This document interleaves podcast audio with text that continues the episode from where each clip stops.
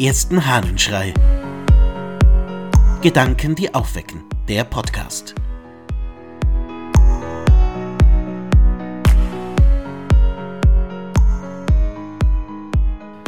Bescheiden nachdenken. Aus dem Kommonitorium des Vinzenz von Lerins.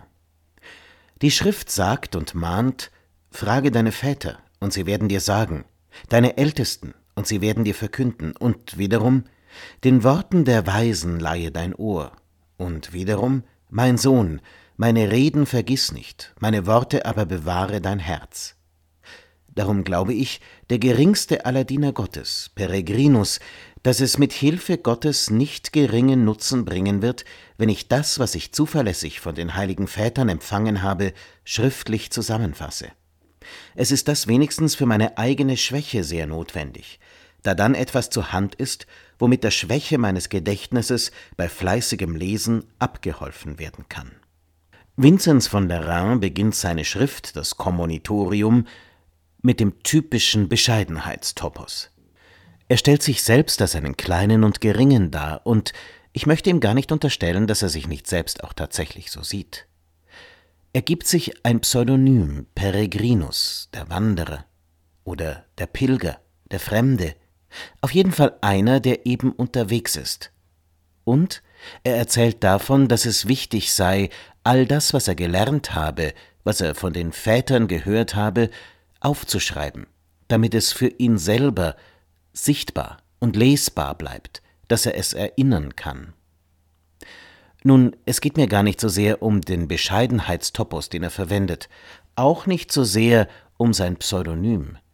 Es geht mir um seine Haltung die Haltung des, da gibt es vieles, was ich gelernt habe, was ich von Großen erfahren habe, und es ist gut, wenn ich es für mich bewahre, wenn ich es aufschreibe. Natürlich schreibt er es vor allem auf, weil er ein Werk verfasst, das auch andere lesen sollen, aber es ist eben auch für ihn.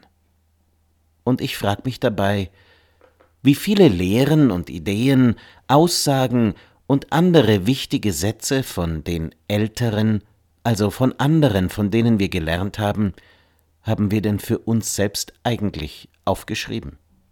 Also so tatsächlich. Ich muss bekennen, ich habe kein Buch, in dem ich mir die guten Sachen aufgeschrieben habe, die ich mal so gehört habe. Tatsächlich, ich führe Notizbücher. Und ja, ich habe auch schon viel aufgeschrieben aber dass ich für mich einmal zusammengefasst hätte, was die wirklich guten Gedanken sind, die ich behalten möchte und die ich für mich auch weitertragen möchte, das kann ich nicht behaupten. Aber die Idee finde ich äußerst, äußerst gut. Wäre es nicht sinnvoll, einmal das aufzuschreiben, was ich gelernt habe und was mir wirklich wichtig erscheint? Wäre es nicht gut, das tatsächlich schwarz auf weiß oder in Tintenblau auf weiß zu haben, vielleicht tatsächlich mit der Hand geschrieben, um es in den Kopf hineinzubringen und es im Zweifelsfall mir wieder anschauen zu können?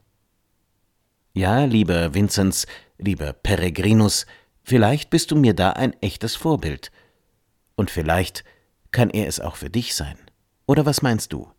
So den einen oder anderen Gedanken, den du mal gehört hast und der für dich wirklich wichtig geworden ist, aufzuschreiben? Ich glaube, es tät uns gut.